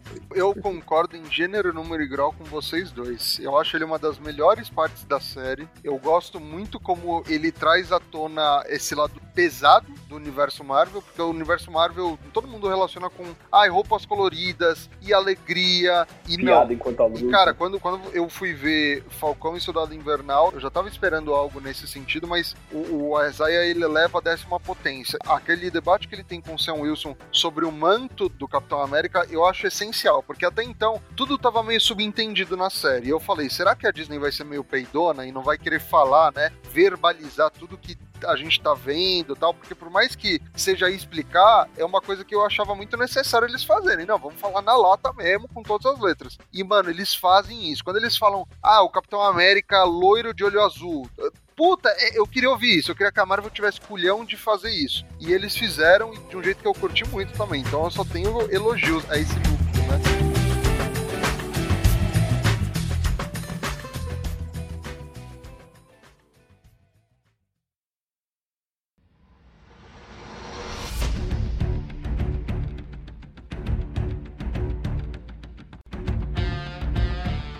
É, fala aí, Góis. Lá Quem que é. Góis, Sam Wilson, a gente precisa falar sobre ele, porque tem outras coisas da série muito relevantes que a gente precisa entrar também. É, e a gente tem pouco tempo. é. É. Então, a gente vai falar do Sam Wilson, a gente vai fazer um apanhado de Carly, Bucky. Agente Carter, tá? Shannon Carter, Buck, etc. Cara, o Sam Wilson pra mim era o ponto-chave da série. Ele é o ponto-chave da série, né? Ele move a trama, apesar do Buck ser o cara ali que dá um outro peso ali, porque ele é o cara de, tipo, ah, você devia ter mantido o escudo, se o Steve tava errado sobre você, ele podia estar errado sobre mim, beleza? Isso é tudo importante. E eu acho que, apesar dos dois, três primeiros episódios serem realmente um pouquinho sofríveis, porque os vilões eles são legais, a discussão deles é boa, mas a motivação é estranha, sei lá, tipo, acho que eles são bem genéricos, assim, eu não gosto muito das soluções que eles encontram pra eles. A menina que faz a Carly, eu não sei se é porque ela tá numa produção que eu não gostei, mas já em Han Solo ela já não me convencia, tá ligado? Não sei se o Amaral ele vai ter a mesma opinião, mas em Han Solo, Tenho. tamo pronto, E ótimo. eu também, eu acho ela uma vilã bem sensível, É. totalmente descartável. Tipo, vou colocar outra atriz ou ator no lugar dela, beleza, mesma coisa.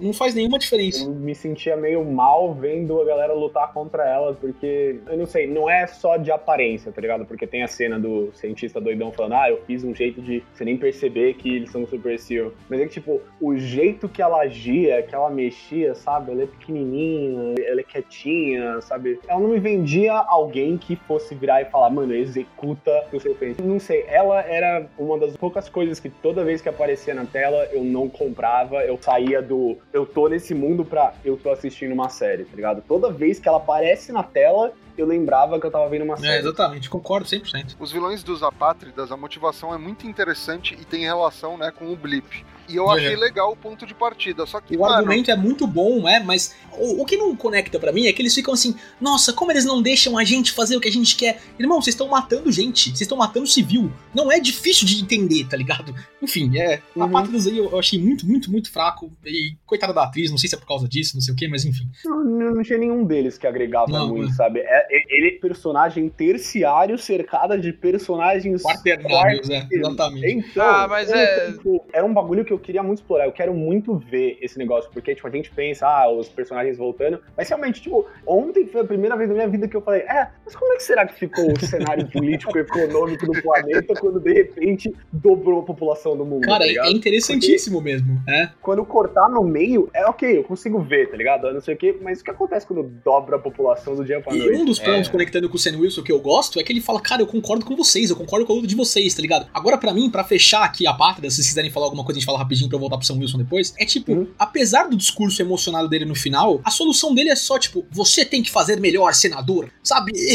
Velho, ah, pelo amor de Deus, né, roteirista? Isso aí é clara preguiça sua, né? Tipo, o Sam Wilson é um cara de muita importância, agora ele é o Capitão América, apesar de ele fala no discurso dele, essa parte é legal mesmo, vai ter muita gente me odiando só por eu estar segurando essa posição, só por eu estar segurando esse escudo. Isso é Isso é muito legal. forte, isso é muito bom. Mas o resto do discurso não entrega. Você tinha que fazer melhor. Cara, admite, sabe? Roteirista, não, não joga na minha cara que você não teve uma ideia. Admite, sabe? Tipo, fala, "Não, vamos pensar juntos, vamos. Bota sempre a falar outra coisa. Não bota esse negócio de você tinha que fazer melhor na boca dele, porque é feio, é escroto, é uma resolução preguiçosa, eu acho, pro conflito. Apesar do argumento ser muito foda, apesar do argumento ser muito legal, e do em volta trazer o Zimo pra isso, colocar todo aquele negócio da cultura em volta da matriarca nessas comunidades, assim, é muito bom também, mas, de novo, não tem Sim. payoff pra mim, não tem resolução é, satisfatória e não preguiçosa. Então, só linkando com o que você disse, Góis, eu concordo com a relação dos apátridas, só que uma das coisas que eu mais gosto no Sam Wilson como Capitão América é que, cara, o confronto pra ele é a última opção, porque ele tentou falar com a Carly mais de uma vez pra tentar chegar num, num consenso. Tipo, ela já tinha assassinado pessoas inocentes, então ela Não, ia não, pra cadeia, ponto. Sim, Estevam, só, só pra te cortar, porque eu acho que a gente vai bater no mesmo ponto. Não é nem isso que eu tô falando, é a questão quando ele conversa com o senador, tá ligado? Eu, Sim, eu acho sim. incrível o, o Sam Wilson não querer lutar com a Carly. Eu acho foda ele acertar a luta dela. Só que a gente viu em Pantera Negra que a Marvel sabe fazer um negócio de aprofundar o discurso do vilão e trazer pro herói. E não é isso que acontece nesse negócio. O, Não. o Sam Wilson tá a série inteira falando: eu concordo com a luta de vocês, eu concordo com o que vocês estão fazendo. E fica nisso, raso, tá ligado? Não tem nenhuma ação que ele incorpore, pra, a não ser do discurso: você tem que fazer melhor, senador. Vocês têm que fazer melhores governos mundiais. Vocês têm É. a economia na mão. Cara, não é assim. Não é assim que funciona. É, mano, o que mais me incomodou disso não foi nem ele ter falado isso, porque esse discurso, cara, eu consigo ver o Steve Rogers realmente fazendo exatamente isso, tá ligado? Parando na frente da câmera e falando. Só que o Steve Rogers, ele acha que se ele falar, vai funcionar, porque ele é um cara puro, tá ligado? Essas pessoas que estão no poder, elas sabem que é só elas fazerem isso, tá ligado? Tipo, não é uma novidade. Ele não falou, tipo, a cura do câncer pra eles. Ele falou, gente, se vocês sei lá, não expulsarem todos os civis na porrada, só que eles vão gostar mais de vocês. Caralho! É, caralho, O quê? É, é. Calma aí, deixa, deixa eu testar isso daqui. Ou eu não vou te bater e eu vou te dar comida. Eu gosto de você. Uou! E, cara, o senador lá parando 20 minutos, abaixando a cabeça, tá ligado? Que líder mundial faria isso, irmão? Sabe? Mano, É, você é louco. Chamada a polícia. Ele tava sendo perseguido porque eles libertaram o. O Zimo, é. Então, é, exatamente. Mano, se as pessoas batem no Homem-Aranha, por que, que as pessoas metem gente revoltada com ele, com o cara, depois ele ter, tipo. Ninguém sabia, ninguém tem a visão deles. A gente que tá vendo o filme, a gente sabe o que eles estão fazendo. Quem não tá vendo o filme viu eles batendo em militar, viu eles o cara que matou o rei do país mais avançado tecnologicamente, libertando ele. Tipo, quem tá de fora não sabe que eles são do bem, tá ligado? Não, ó, irmão, você tá fazendo errado. né? E tem uma parada, você tá falando de Wakanda, é, a gente não vai falar muito porque tá misturando no tempo, mas é, a Dora Milaje que aparece, eu acho muito Não. legal a participação É dela, é bom, muito da hora. mas é legal como ela aparece na introdução que o Buck faz e tal. A única coisa que eu não curti da participação dela foi por que ela entregou a porra do Barão Zimo pra Balsa? Por que ela não levou pra Wakanda e deixou numa prisão de Wakanda? Isso pra mim não, não teve muito sentido. Eu velho. acho que isso é lore, cara. Talvez o Wakanda esteja usando a balsa como um negócio ali, tá ligado? Tipo, acho que é picuinha. Colocaram ele numa super prisão foda, velho. É. Tipo, É. Pra mim, claramente, é pra montar os Thunderbolts, que nem você falou, Estevão, tá ligado? Mas, enfim, de qualquer jeito. Eu tenho até medo de ser bem sincero, não é que eu tenho medo, eu tenho, eu tenho receio de ser um pouco capacitista, de incorrer em machismo falando da Carly, porque eu não gosto dela, cara. Ela não me vendeu como vilã, eu não sei porquê. Eu gosto da ideia dela ter uma motivação legal, dela vir de um trauma, dela querer mudar o mundo, dela usar as redes sociais, tudo isso eu achei interessante, mas É. ela simplesmente não me vendeu isso.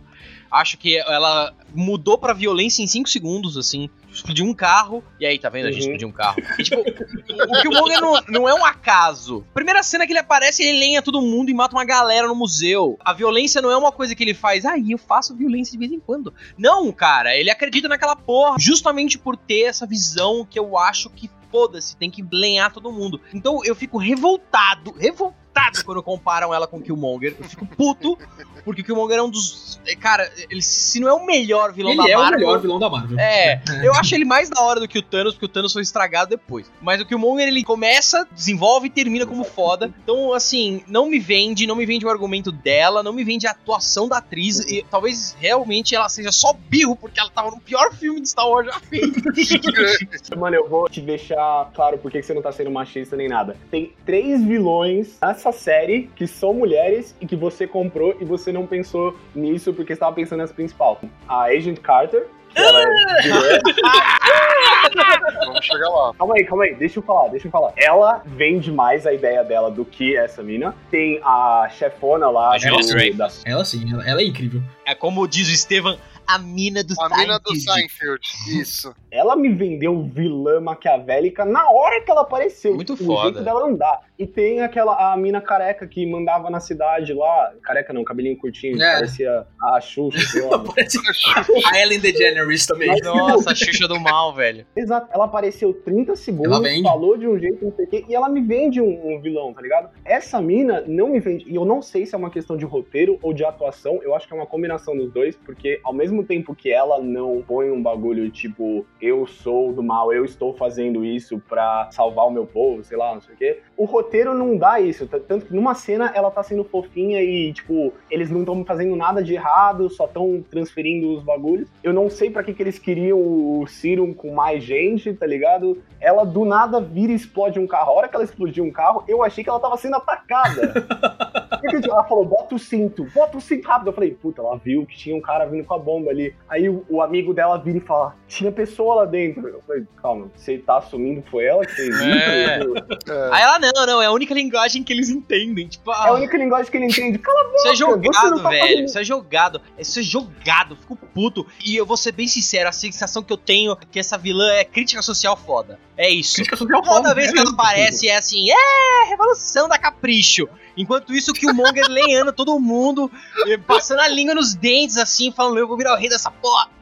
Não faz sentido, não faz sentido. E eu não quero mais continuar na Carly, porque foda-se. Eu só tenho que falar que a Clara Scal tá falando aqui no chat da Twitch. A resolução do conflito pra ela, ela te passa o celular do Bucky pra ligar pra ele, por reasons, né? Porque, tipo, É, tinha que ligar pra ele. E ele, com o celular desbloqueado, o celular com acesso ao aplicativo de dominação mundial dela, consegue rastrear ela e pegar ela de volta pra parceiro. é, é meio idiota. É meio- completamente idiota. Ah, isso é meio idiota. Mas eu, eu, adorei o termo revolução capricho que o Amaral usou e pretendo adotá-lo no futuro. Obrigado, mano. Que, mano, não é nenhuma crítica social, né? Ela falar, pô, gente, tá errado bater em meio mundo e mandar eles embora. E a gente, É verdade. A crítica que ela tá fazendo é a mesma crítica que o Sam Wilson falou pros caras no final, tá ligado? Só que, tipo, eu sei, tipo, todo Sim. mundo sabe que isso é errado. Aí, ah, mano, sei lá, vamos mudar de assunto, chega dela. Ó, Realmente, olhava pra ela, tô vendo uma série. O resto, bom. You're not gonna move your seat up, are you? Não vai dar tempo, tá? Não gosto de Sharon Carter também, discordo do Dracoy aí. Só um parênteses. Antes de mostrar a personagem, falam Sharon Carter. Na minha cabeça veio o meme do Obi-Wan no Nova Esperança na hora, assim. Mas esse é um nome que eu não escuto em muito tempo. Eu não sabia quem era, eu Quem? pesquisar porque eu não lembrava quem era Sharon. Sharon. Ela tava no Hulk. Ela beijou o Steve uma vez, lembra? né? Ah. É esse o rolê dela. Aí quando mostra, eu falo, ah, é, pode crer, aquela pessoa. Então, não vai dar tempo de falar, porque a discussão é muito profunda. Acho que a gente não dá tempo, a gente fala semana que vem, talvez antes do episódio. Você pode acompanhar o chat da Twitch pra ver nossa opinião aí. Mas tem um texto texto muito bom no Omelete, tá? Vou ter que usar a carta do aqui. Olha só, ora, ora. Que eles colocaram. A Marvel não sabe o que fazer com personagens femininas. A mesma coisa que tá acontecendo com a Viúva Negra, é o mesmo jeito que ela morreu, inclusive. E a apresentação final da Sharon Carter, dela saindo do Senado. Eles não perdem por esperar. É. Eu sou muito malvada. É tão brega. Isso é, tão escroto. isso é vilão dos anos 60, Concordo, tá ligado? concordo, concordo. Não tô nem não vou nem defender porque é idiota. Concordo. Concordo, assim, a melhor coisa que eu vi foi Madripoor, que inclusive eu queria muito falar de Madripoor, que é canônico pro Wolverine, mas não vai dar tempo. Mas enfim, eu não acho ruim o que eles fizeram com a personagem, dela ser corrompida. Eu acho ruim as decisões que eles tomaram pra chegar até ali. É, Por exemplo, concordo. se eles perdoaram todo mundo, todos os Vingadores, desde o Guerra Civil, por que O eles não Hulk! perdoaram a porra da Sharon? O Hulk, Não faz nenhum velho! sentido. O Hulk destruiu uma cidade, ele deve ter matado umas 200 mil pessoas. Não, mas o Hulk, foda-se, né, galera? Pô.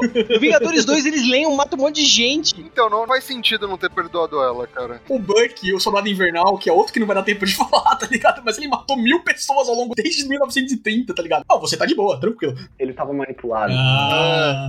E o Steve pediu por favor Hum. antes dele ir embora. Isso é foda. Ah, antes, antes, só um parênteses. O Zimo é muito legal. Inclusive é legal. O Zimo é muito bom! A dancinha Zimo do. Zimo é incrível. Puta, Muito eu queria bom, né? muito falar mais do Zimo, porque a interpretação do ator que faz o Zimo, que eu não lembro o nome, é muito boa. O cara é um puta de um ator. É, tá muito bem. E ele não trai o personagem em nenhum momento. Tipo, Não. ele continua odiando os bagulhos, ele é um aristocrata instituído, tem dinheiro, mas não tem. Cara, animal, animal. Quando ele vê o Soldado Invernal, ele começa a falar aquelas palavras, eu falei, não, ele teve uma síncope. Mas Nossa, aí é quando eu muito lembro do bom, né? bagulho, Meu caralho. país fora É do tempo. muito bom. a única coisa que eu acho ruim é o cara acabou de sair da prisão e tem um jatinho esperando por ele. Pô, Ah, ele é um cara, ele é, da Interpol. É brega. A realidade é assim, Estevão. É assim mesmo, você meu Deus. O PCC era rodado, tipo, eu sei, mas eu sei, Cuidado. o PCC era guiado pelo cara que tava preso, mano. Era controlado pelo cara que tava preso. Ele sair, ter um mordomo ali com os investimentos, ele é super normal, né? E é o mordomo que explode o carro dos super soldados no final também. hein? Inclusive, eu achei irado isso. Eu É. achei muito mal. Enquanto ele na balsa lá, bem PCC. Uhum. Mas a cena do Falcão chegando no jatinho falando: Esse tempo todo você era rico? É muito boa, tá ligado? É bom, é bom. Muito bom. You're not gonna move your seat up, are you? O que, que eu não gosto no arco do Sam Wilson? O que, que eu não gosto no arco no geral da série pra mim, pra falar a verdade? Eu concordo super com o Amaral que o Isaiah Bradley é a melhor coisa da série, de longe, de longe, porque a discussão de você ter um Capitão América negro nos anos 40, anos 50, e ele ser completamente esquecido é muito, mas muito real e muito boa, como o Amaral trouxe o episódio que baseou aí, provavelmente, né, a, a construção do personagem. É, virou quadrinho e aí o quadrinho inspirou a série. Eu, eu acho que é True Stories o nome do quadrinho. O JP mandou aqui no chat The Truth, Red, White and Black. Esse é um Isso, quadrinho que eu vou boa, procurar ler, boa. porque ele deve ser incrível. Eu adoro essas percepções. Um negócio que a Marvel faz muito bem nos quadrinhos, que é tratar de questões é, sociais na lata, assim, sabe? Tipo, na ferida mesmo. É, é, dão um tempo histórico, assim, pra pegar o lado das coisas. E depois fala. É, fazem isso com X-Men, desde a da fundação até hoje. As questões abordadas com Pantera Negra e a Tempestade também, questão racial, também são muito boas, tá? Homem-Aranha com bullying. Homem-Aranha é sempre um- uma questão social rápida, assim, é, de questão de discussão nos quadrinhos. Mas eu não acho que a Marvel consegue fazer isso no universo cinematográfico com exclusão de Pantera Negra. Por quê? Porque o Sam, ele tem toda a questão da discussão com a Isaiah Bradley, ele fala das questões, ele sente o peso do que, que é você ser um homem negro, um homem preto nos Estados Unidos e você ter que pegar o lugar, passar a tocha, né, de um homem branco, de olhos azuis, loiro, como o Isaiah fala pra ele. Mas a resolução, cara, o punch do conflito, quando ele volta pra construir, aliás, toda a questão da discussão da economia falida para as pessoas que tiveram um blip, como o Sam ficou cinco anos sem renda, por exemplo, a irmã dele lutando pra pagar a conta, tá ligado? Apesar dele ser um vingador, é muito foda, é uma É construção legal. de enredo, uma Nossa. construção de universo muito boa, que dialoga com problemas sociais, dialoga com problemas de questão econômica, que também é muito foda. É bom de ver isso em discussão de mídia mainstream, tá ligado? Que todo mundo vai assistir. Agora, quando ele entra no barco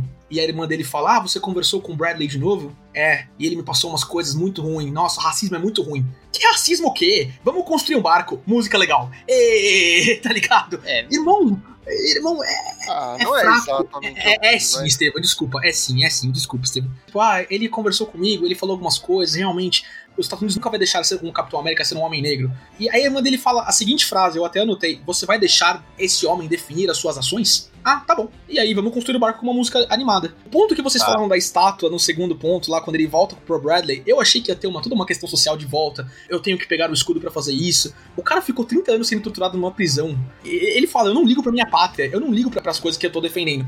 Que homem que, que passou por tudo que o Isaiah Bradley passou ficaria satisfeito com uma estátua num Um museu na parte de trás esquecida. Isso pra mim é um patronizing tão ridículo, tão escroto, tão mal feito, tá ligado? Que eu falo, é é isso mesmo que a gente vai fazer com a história da população negra. A gente vai dar um- uma nota de rodapé aqui, exatamente pra, pra sugar um Black Money aqui, num ponto asterístico minúsculo no fundo do Museu do Capitão América, e vocês fiquem satisfeitos com isso, tá ligado? Porque é o máximo que vai ter. Eu não É. consigo gostar, gente. Não consigo gostar desse Talvez eu ponto. tenha gostado, Góis, porque eu quero acreditar, eu quero comprar a ideia de que tá tudo bem, ele ganhou a estátua. Eu, eu quero imaginar uma situação em que isso, que esse sofrimento é desfeito. Só que a- talvez a, a realidade cruel é que isso. esse- Não esse- não, é que- e outra, esse sofrimento jamais será desfeito, não há o que se possa Não. ser feito, e a gente tem que aprender a conviver com nessa ferida, nessa pústula que existe na sociedade. Então, é verdade. Eu, eu, eu- gostei da estátua porque, ah, não, tudo bem. Tá tudo bem porque ele ganhou uma estátua no final.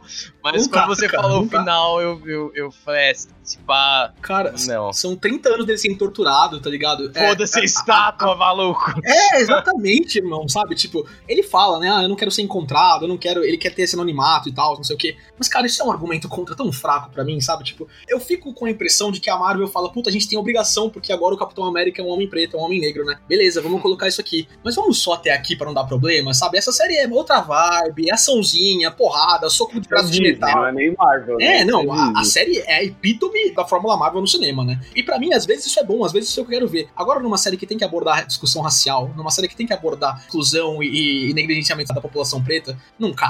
Não cabe, não cabe esse final água com açúcar, não cabe o discurso emocionado do você tem que fazer alguma coisa, senador, não cabe, porque é muita responsabilidade que o Sam Wilson tem como um homem negro sendo o Capitão América. E cara, isso é foda, isso é muito legal que a gente tem um homem preto representando o Capitão América nos cinemas, no, no Capitão América 4 ou no Disney Plus pra milhões de pessoas, bilhões de pessoas assistirem no mundo. Mas e só até aí? Não dá, não dá. Pra mim eu não consigo, gente. É, Desculpa. cara, eu entendo o seu sentimento. Fez questionar, sinceramente, como eu entendi a série. Talvez porque eu percebi que eu fui jogado e eu caí. eu entendo do momento que ele vai construir o barco com a irmã. É ridícula essa frase dela, podia ser cortada, eliminada do roteiro. Mas é um personagem que está com essa to- tormenta, não quer deixar de honrar a promessa do Capitão América, mas ele se sente destruído pela ideia de, a partir do momento que ele colocar aquele escudo, justificar e falar que ele concordou com tudo que aconteceu. É. E aí eles jogam ele pra um drama desse pra, tipo, ah, momento introspectivo. Eu entendi que esse foi o racional. O problema da série é, eles já tinham essa conclusão na cabeça. Eles precisavam Já, chegar nesse ponto. Eles não É. tinham como fazer com o Pantera Negra, que é no final o cara falar, pode crer, estava certo, vou mudar de ideia. E falar, não vou ser o Capitão América, ou vou ser um outro Capitão América, ou... Eles não tinham como dar essa opção, porque, pra todos os efeitos, o universo continua, e alguém precisa ser o cara. E, e da Não. hora que é ele, mas talvez esse ponto de final já pré-definido limitou a habilidade deles de questionar algumas coisas, ou pelo menos deixou linear demais o discurso que foi colocado. Eu concordo com você, Góis. Que nem o Amaral. Eu tinha uma opinião sobre a série. Ouvindo o que você falou agora, eu mudei um pouco. Porque eu, eu concordo. Olha, é é a primeira vez que eu consigo isso, hein, Steven? É, não, Tem que dar graças a Deus que o Tchau não tá aqui, né? Porque senão.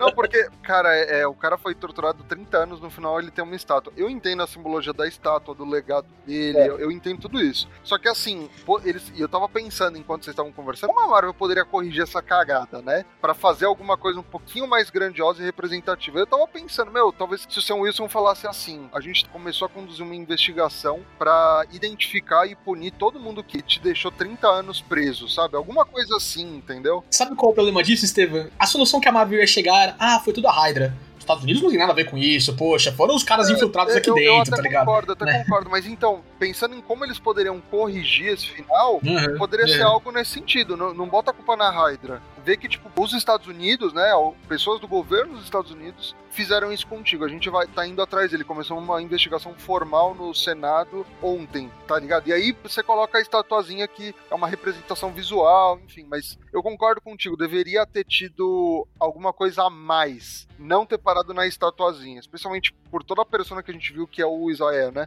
Então eu, eu concordo contigo, eles poderiam ter sido mais corajosos no sentido de vamos cutucar mais essa ferida, porque pra gente tentar, né, trazer o mínimo de justiça, a gente precisa disso, pelo menos. Eu realmente, mano, você falou sem discussão nenhuma, é um bagulho que tem em muito argumento social, tá ligado? Essas coisas que a gente falou, tipo, o que eu falei no começo, que a gente concordou, que a cena foi muito bonita, que é um bagulho da hora, isso é verdade, tá ligado? Eu não vou tirar, eu ainda acho que é uma cena boa, só que é um bagulho que você falou, mano, é bom, mas não é nem perto do suficiente. E eu lembrei de um pensamento que eu tive quando tava tendo essa cena, tipo, eu, eu, senti que, tipo, mano, eles podiam fazer qualquer coisa a mais além de uma estátua no fundo, tá ligado? Eu lembrei, porra, é verdade, não teve nem, tipo, um anúncio na TV, alguma coisa assim, foi, tipo, realmente um, ó, oh, gente, ó, a gente fez isso daqui pra vocês, fica nessa salinha. Ó, o que a gente fez pra tá você, ó. Nossa, é. quando você, Nossa, pode tá ligado? crer. Você cabelo, oh, não chora, não chora, não chora. é, é isso. Fantástico, na real, velho, fantástico. Eu adoro, tipo, quando a gente começa a conversar sobre o bagulho e você vai digerindo umas coisinhas, assim, tá ligado? Ah, mano.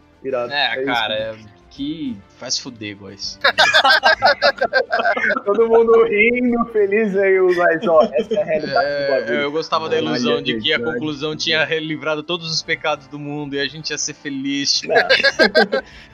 Tem que fazer essa ressalva pra quem tá vendo a gente na Twitch ao vivo aqui e pra quem vai escutar o episódio editado. Eu não sou dono da verdade, eu não falo por nenhuma população, tá? Eu sou só um garoto branco aqui num podcast de pessoas que gostam de discutir essas coisas nerds, né? Gostam de fazer essas coisas. Isso me incomodou, tá ligado? Me incomodou. É... Pode ter outras interpretações aqui.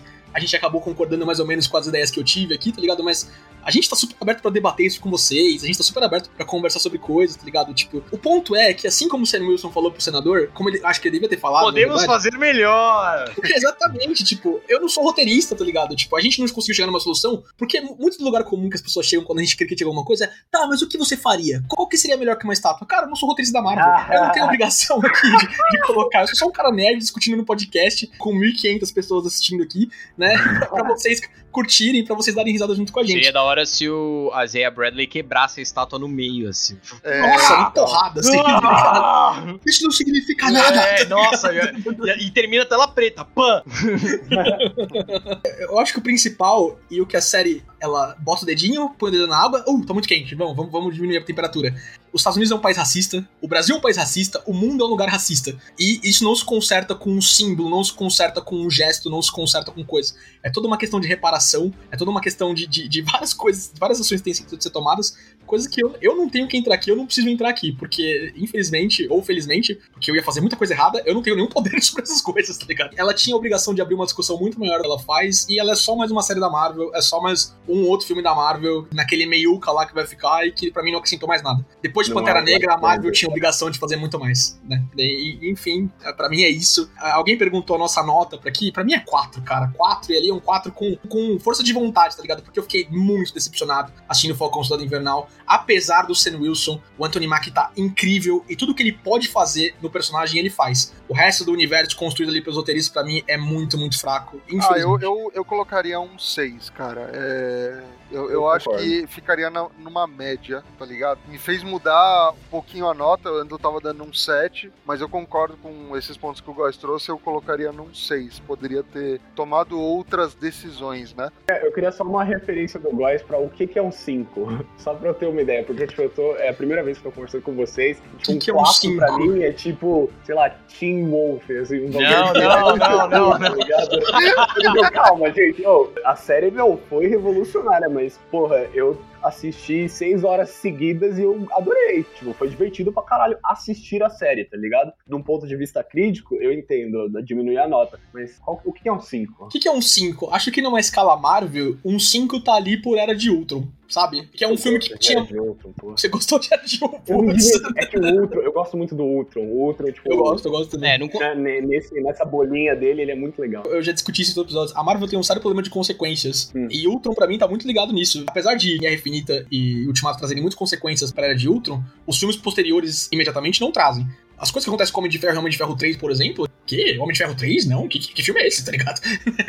Mas pra mim é isso, tipo, a, a série não tem consequências, a série não trata, trata nos pontos que ela devia tratar. Pra mim ela tá ali nos filmes esquecíveis da Marvel, nas séries esquecíveis da Marvel. Capitão América 4, eu espero muito estar errado, mas como é o mesmo diretor e o mesmo roteirista, alguma coisa assim, eu não acho que eu vou estar. Não vai ter consequência nenhuma do que aconteceu nessa série pra Capitão América 4 ou pro resto do segmento do filme da Marvel, além do Sam Wilson ser o Capitão América agora, o que já poderia ter sido só do Ultimato pra Capitão América 4, como o Amaral disse no começo. Eu, eu fiquei impactado com a conclusão. Eu- a conclusão foi ruim. É, agora. Desculpa, Não, gente. não, não. Não foi mal. Trouxe o clima lá pra baixo, Góis. Culpa sua. Não, porque você vira e fala, nossa, achei do caralho. Porque eu tava achando super divertido, legal, final fofinho, tá todo mundo bem. Aí eu venho e falo isso pra um brother meu, um brother me dá uma surra, porque ele falou, porra, então é isso, você me dá uma estátua, tá tudo bem, caralho. Que bom, que bom. Olha, eu gostei. De, de novo, achei o Isaiah Bradley foda, foda, foda. Eu fiquei legitimamente emocionado em vários momentos com ele. Os fanservices, todos eu gostei, foram fodas. Bom Ah, demais. A produção da série, efeitos especiais, lutas, são todos quando muito ele boas. chega com a roupinha nova, a roupinha nova é muito legal. Gostei do Zimo. Vi problemas na Carly e na Agente Esquecida. Mas, de novo, acho que no panteão de séries, sendo o meu 10, Mad Men, Breaking Bad, Breaking Bad. uhum. Sopranos e Zero sendo, sei lá, Malhação, que é uma série. é, Respeita a Ô, malhação. louco, tio. Calma lá. porra, o arco do João Guilherme, mano. Você é louco, Bora no Gigabyte aí esclarecer as ideias, Amaral.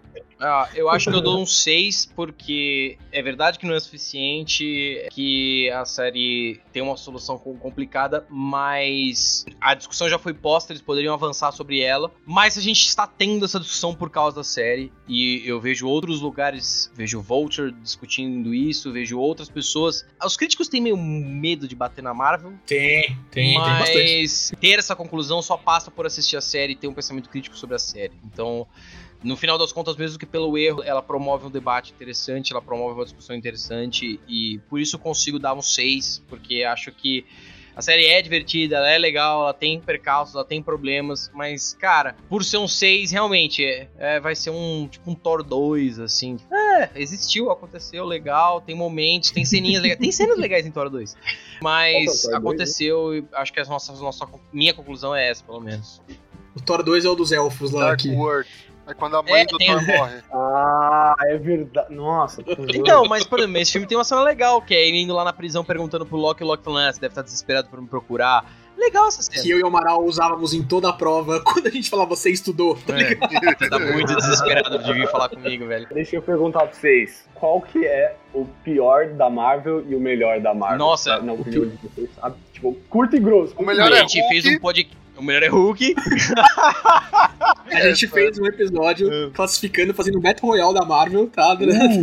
Decoy Qual que é ganhou o- o que é o Hulk, o Incrível Hulk. É o episódio 63, eu Recomendo acho. vivamente que você escute, porque o único jeito de compreender a- como chegamos a essa solução é escutando esse podcast. e ainda assim fica dúbio. Eu vou, tenho que ficar acordado até as quatro agora. É o episódio 68, 68. São três episódios, três partes, tá? Uma hora cada. Então até as quatro dá tempo.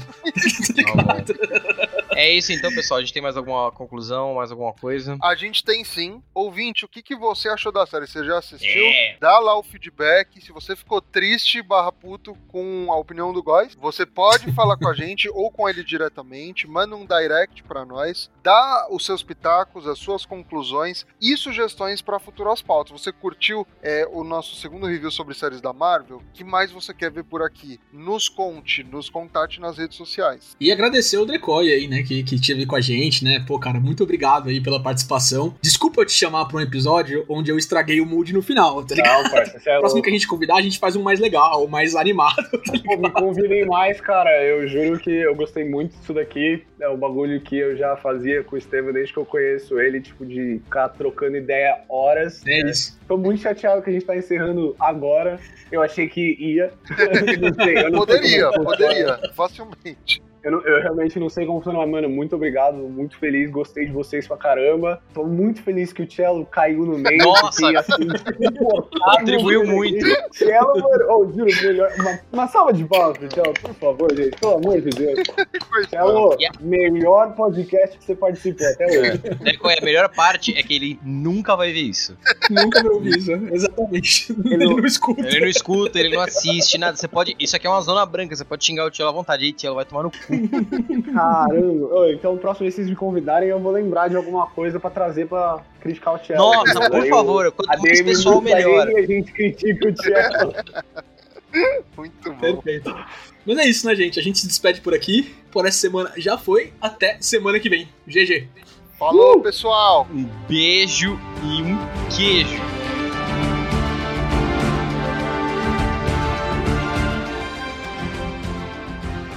Você ouviu Rage Quit.